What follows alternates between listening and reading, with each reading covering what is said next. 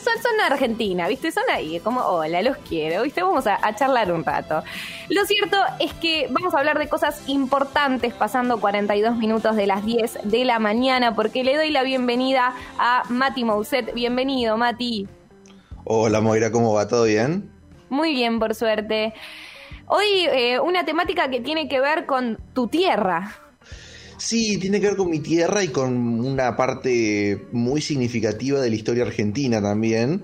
Eh, estamos hablando de, eh, en realidad, un aniversario que se cumplió durante el fin de semana, pero se cumplieron 42 años de El Cordobazo, que vamos a eh, hablar un poco, perdón, 52 años, me, me, comí, un, me comí una década. Del Cordobazo vamos a eh, contar un poco cómo fue esto que quizás, digo, es muy mencionado eh, y poco profundizado, sobre todo porque ahora es como muy común decirle cordobazo a cualquier cosa, digamos, ¿no? De repente, no sé, se manifiestan 10 comerciantes enojados por las restricciones en el centro de Córdoba y dicen que es el cordobazo. Oh. O, o, por ejemplo, fue un término que populariza mu popularizó mucho Mauricio Macri con respecto a este tema de su preferencia en Córdoba, diciendo que, bueno, había hacía falta un cordobazo para que gane eh, la elección nacional con los votos de Córdoba. Una cosa medio un poco banalizando la carga histórica que tiene eh, esa palabra, sobre todo por esta historia que, que vamos a, de la que vamos a hablar ahora y que tiene que ver con un contexto muy particular de la historia argentina también. Hay, como yo percibo dos cosas de Córdoba. Por un lado, que eh, hay una gran resistencia, o sea, como, resi como resistencia, militancia, pero que también es como contrapuesta a, un sector muy conservador. ¿Vos cómo, cómo lo sentís eso? ¿Cómo lo percibís? Sí, yo creo que, a ver, el tema de la, eh, cuál es el perfil de Córdoba es un debate viejo, pero tiene esa contradicción. Creo que también mucho del perfil actual de Córdoba eh, tiene que ver con que se haya identificado eh, a, a, la, a, las provincias y a la ciudad también como un foco de resistencia a la que se le aplicó una represión durante la última dictadura muy fuerte. Es decir, muchos de los personajes de los que vamos a hablar ahora fueron asesinados en la dictadura.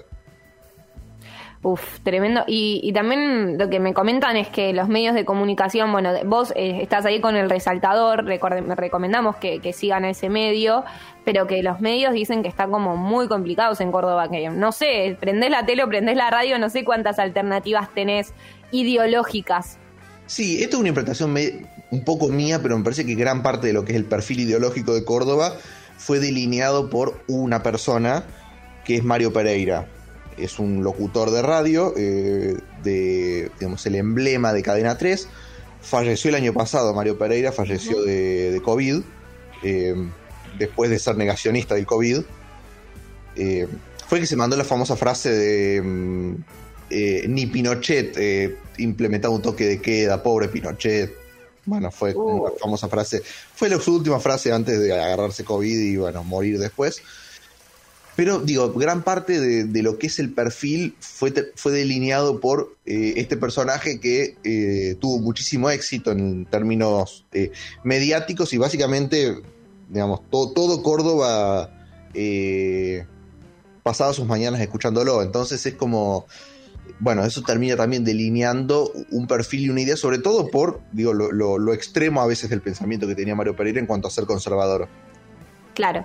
Pero eh, sentís que tal vez hay, hay una cosa de, de, las nuevas generaciones y también de, de reivindicar a, a, las personas del Cordobazo. Bueno, ahí yo hago efemérides peronistas en, en el programa de Day Ureva, en el Estape Radio, sí. y hablábamos, bueno, que hablábamos de, de, de, la Puma, ¿no? Que es una, una moto que, que fue muy emblemática en, en Córdoba, que, que se puso con, con el gobierno de, Perón, como que fue un polo industrial importante.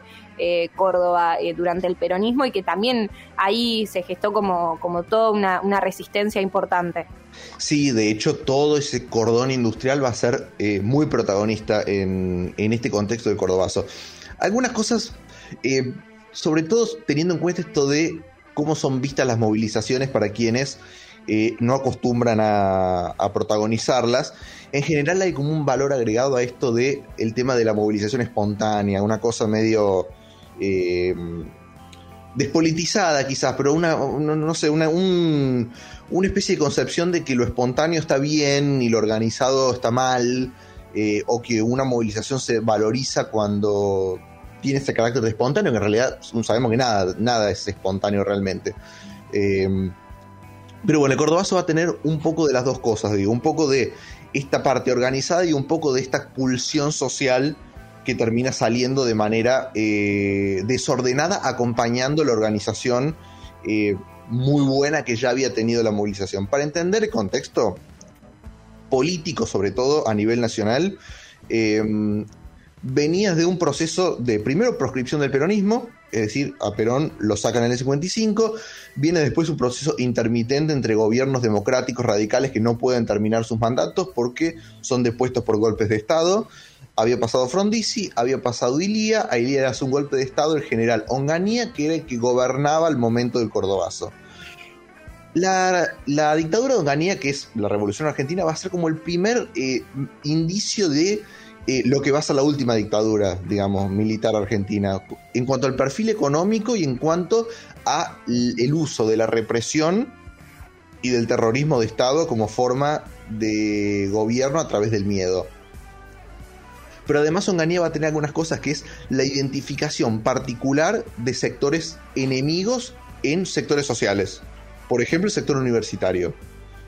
Onganía identificaba a las universidades como eh, una amenaza constante. Y por eso tiene algunos, digo, el evento más significativo del gobierno de Onganía es la Noche de los Bastones Largos, que básicamente consistió en desalojar las universidades a los palazos, digamos, a los bastones. Entonces ese fue más o menos el perfil de Onganía, pero empezó a generar ese, eh, ese enemistad con los sectores universitarios de todos los colores políticos, digamos. eh, entonces, bueno, todo ese movimiento universitario en Córdoba, que tenía preeminencia de la Franja Morada, que era el sector eh, ligado a la Unión Cívica Radical, pero digo, con acompañamiento de absolutamente todos los sectores, tanto los sectores peronistas como los sectores más ligados a la izquierda, empezaban a tejer ese nivel de alianza y de complicidad con los sectores trabajadores, que se organizaban sobre todo en el cordón industrial con tres gremios muy importantes que van a ser un poco los organizadores, que es Luz y Fuerza, el, en ese momento el secretario general de Luz y Fuerza era Agustín Tosco, eh, el gremio Esmata, que también va a ser muy importante, el gremio Esmata en ese momento estaba eh, liderado por Elpidio Torres, un dirigente peronista, y otro dirigente peronista importante que es Atilio López, que estaba en la UTA. Ese va a ser el, el, tridente, el tridente organizativo en lo que era el ámbito de los trabajadores, digamos, en el ámbito sindical.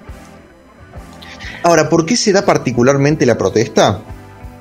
Sí, creo que, creo que hay algo que tal vez nos quedó a quienes lo estudiamos en el colegio, que es el cordobazo, la unión entre eh, trabajadores, trabajadoras y, y, y, y, también estudiantes, ¿no? La unión del, del movimiento estudiantil con, con el sindicalismo sería o simplemente con, con, el, con la, la, clase trabajadora.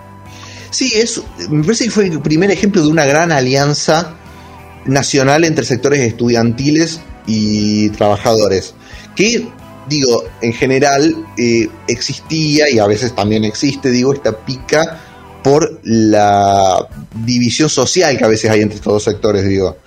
Eh, en general, bueno, gran parte del sector trabajador nunca pasó por la universidad, entonces, sobre todo en esta época, digo, acá ahora digo, está un poco más dinámico todo, pero en esta época sobre todo era más pronunciado eso, entonces había como una cosa más de división social.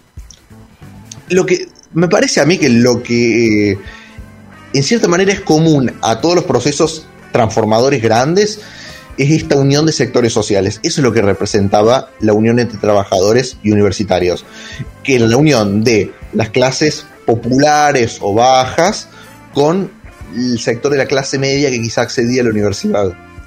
En definitiva, es como una réplica, o en realidad, bueno, a una réplica previa, digamos, pero de lo que fue después el piquete y cacerola, la lucha es una sola, digamos.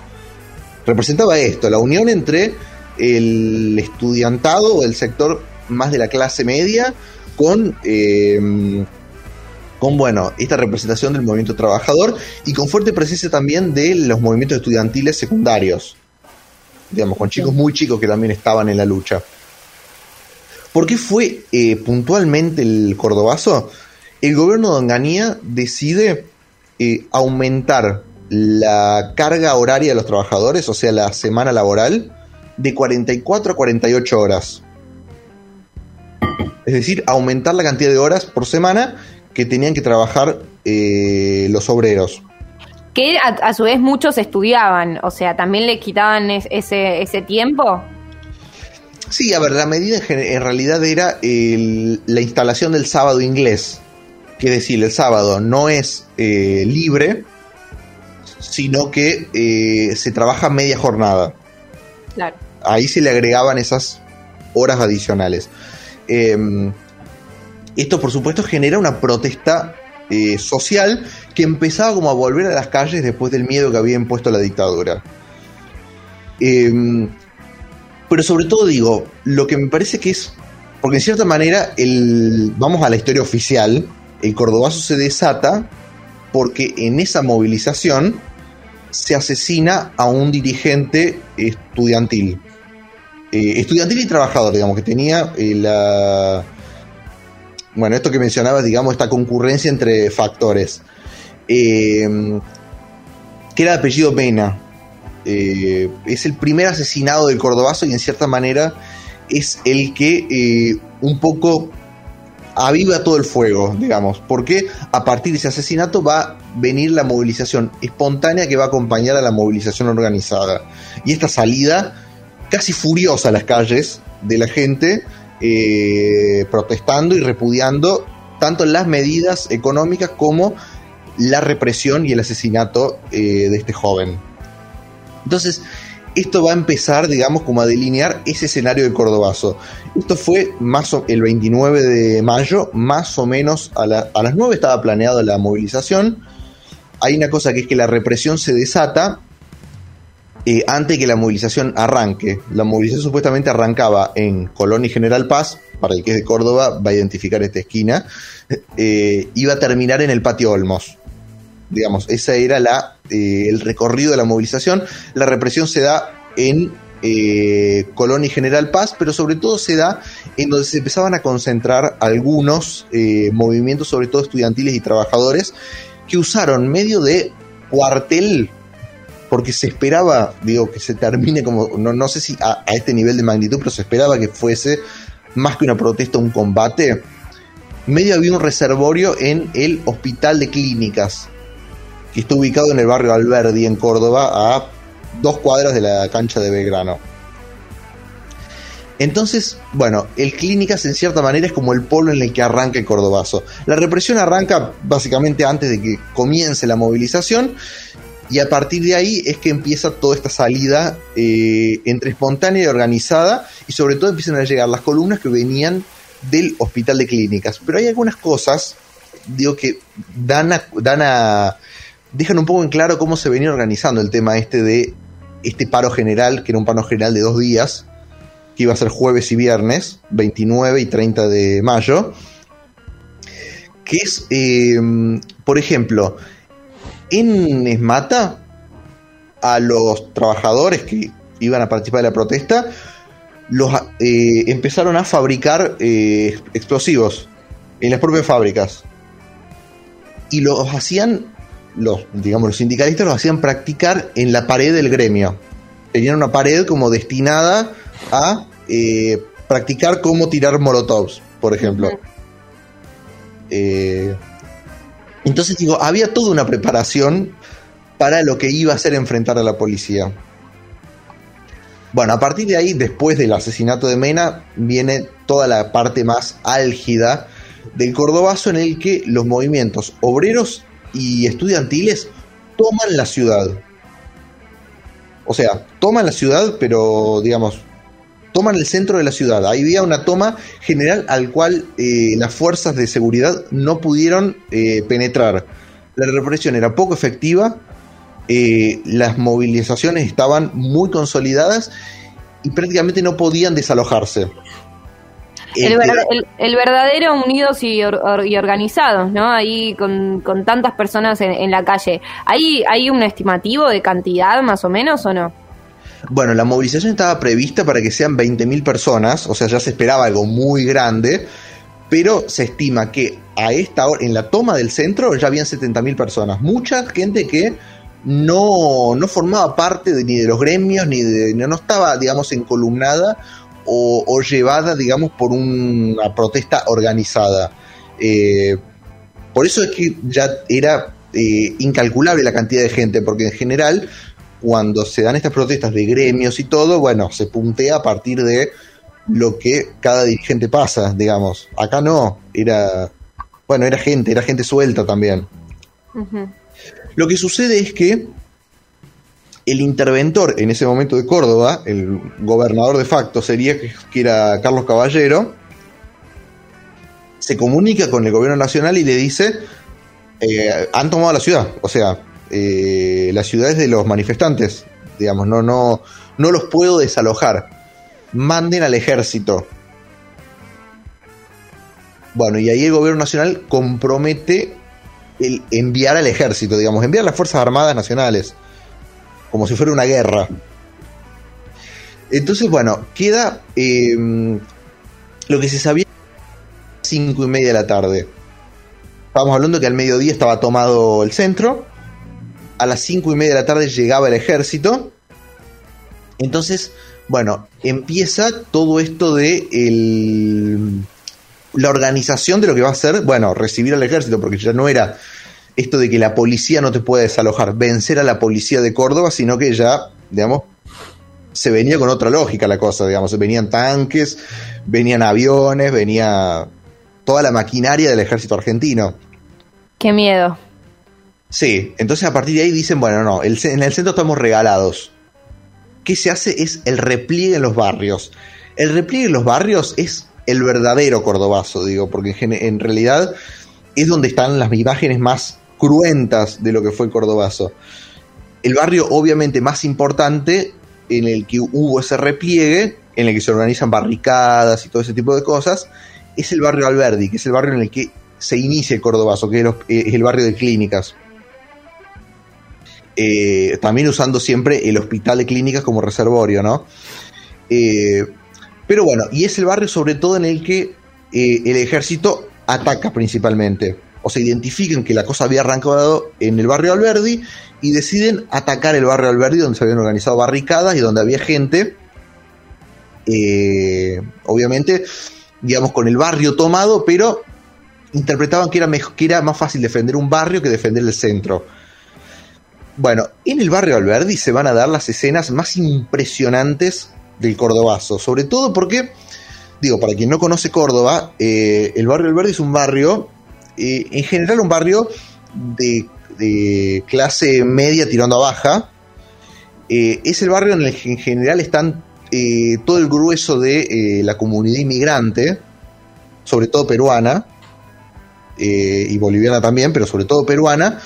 Y es un barrio con edificios altos y calles angostas. Digamos, eso es más o menos como la descripción del barrio con toda esa cosa medio popular. Está la cancha de Belgrano, hay como, digamos, todo, una, todo un perfil muy popular que tiene el barrio.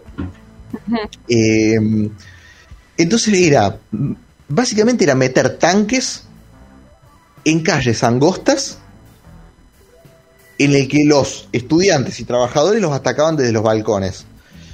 Entonces había una cosa de fue medio un, estilo vietnamita de combate, digamos. Una cosa medio de meterlos en el medio del barrio y tirarles la camiseta del barrio encima. Uf. Bueno, eh, está este mito, ¿no? De las invasiones inglesas y que la gente salía con, el agua hirviendo, con el aceite hirviendo, que no sé qué, que después eso dijeron que era medio poco chequeado. Eh, pero un poco pues, se, se, podría hacer un paralelismo con, con eso que nos cuentan, ¿no? Sí, sí, fue un poco eso, fue decir, bueno, no, no vamos a enfrentarlos a terreno abierto porque son el ejército, nos van a hacer cagar, pero em, medio que llevarlos al barro del, del, barrio chico, humilde y con sus propias lógicas. Eh, entonces, por ejemplo, vos tenías, por una calle angosta te pasaba un tanque y lo que tenía el tanque es que no puede mirar para arriba. el tanque no, no, no apunta para arriba. Entonces, desde los balcones los estudiantes, desde un balcón del primer piso, por ejemplo, saltaban arriba del tanque, lo abrían desde arriba, sacaban al que estaba, tomaban el tanque y después usaban el tanque para combatir el ejército. Digamos, fue medio esa lógica de combate. O sea, eh, una cosa muy a, lo bruto, pero a su vez también planificado, digamos. Eh, estaba mucho esto de, bueno, tirarles eh, bolitas a los caballos para que se para que se resbalen, para que se tropiecen, que fue una práctica muy usada en el cordobazo, y distintos modos de combate, pero digo, lo, importante es cómo un movimiento eh, civil, civil, digo, sindical, estudiantil, generó que el ejército argentino no pueda tomar una ciudad. Digo, el ejército llega a las 5 de la tarde del 29. Bueno, al mediodía del 30 todavía no habían podido eh, tomar la ciudad. El combate en Barrio Alberdi seguía. O sea, había durado toda la noche. Eh, sobre todo porque no tenían, o sea, no sabían por dónde les iba a salir un estudiante por el balcón, por dónde iban a encontrar una columna de trabajadores eh, no, era un combate abierto, digamos, no era una movilización eh, con, con columnas ya, sino que era eh, medio una cosa guerrillera. Digo, para, no, claramente no era guerrillera, pero digo, era más o menos ese el estilo de enfrentamiento que tenían los movimientos contra el ejército. Bueno, después vemos lo que fueron un poco las, las consecuencias políticas, porque claramente eh, el ejército nunca llegó a tomar la ciudad.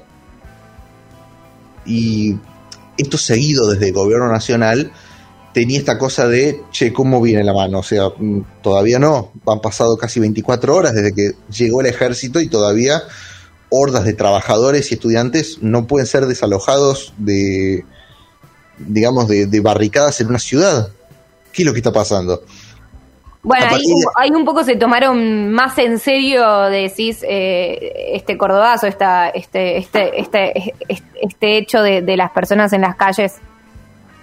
Sí, sí, sobre todo porque había una cosa, que, que las noticias ya llegaban hacia todo el país y empezaban a organizarse las versiones del cordobazo en otras provincias. Entonces, esto ponía nerviosos. La que se concretó fue la del Rosariazo, pero empezaba a poner estos nerviosos a eh, las autoridades nacionales que decidieron, bueno, no, paremos la mano y negociemos.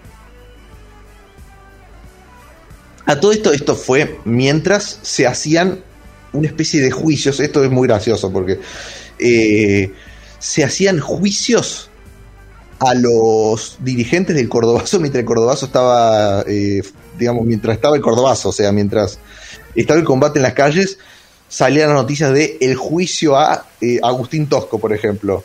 Y te decía, no sé, eh, el Pidio Torres está condenado a cinco años de prisión mientras el Cordoso estaba, o sea, no había un proceso, digamos, era como te, comunicaban cómo había salido el juicio mientras el Pidio Torres estaba combatiendo en las calles. Era como una cosa eh, muy bizarra también, ¿no? Pero bueno, terminan teniendo que bajar un poco y negociar. El gobernador de Córdoba eh, que era José Caballero, eh, renuncia. Digamos, fue como.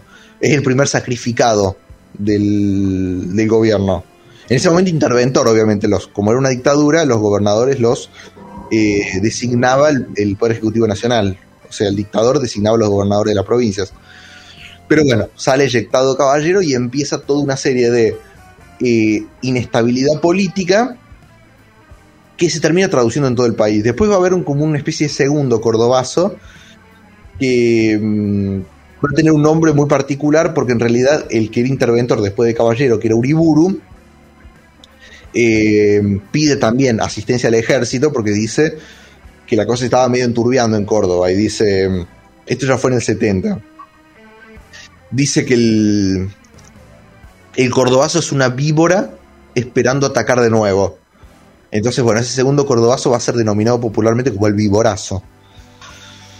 Pero bueno, es un poco de esta inestabilidad política que generó y que termina marcando el final de la dictadura. La dictadura nunca pudo recuperarse del cordobazo. Eh, Onganía al poco tiempo tiene que renunciar.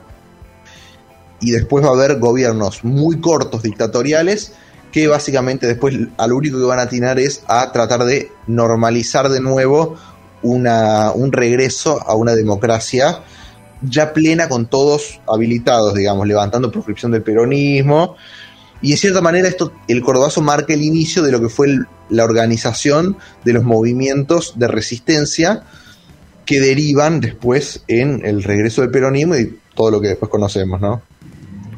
Bueno, y súper, súper, súper interesante, eh, Mati. Eh, muchísimas, muchísimas gracias por este hilo conductor de miércoles para, bueno, seguir aprendiendo sobre, sobre hechos históricos y, también de verdad con, toda, con todas las precisiones que encima, bueno, eh, te interpelan tal vez personalmente porque transitaste todas esas calles, todas esas calles del Cordobazo.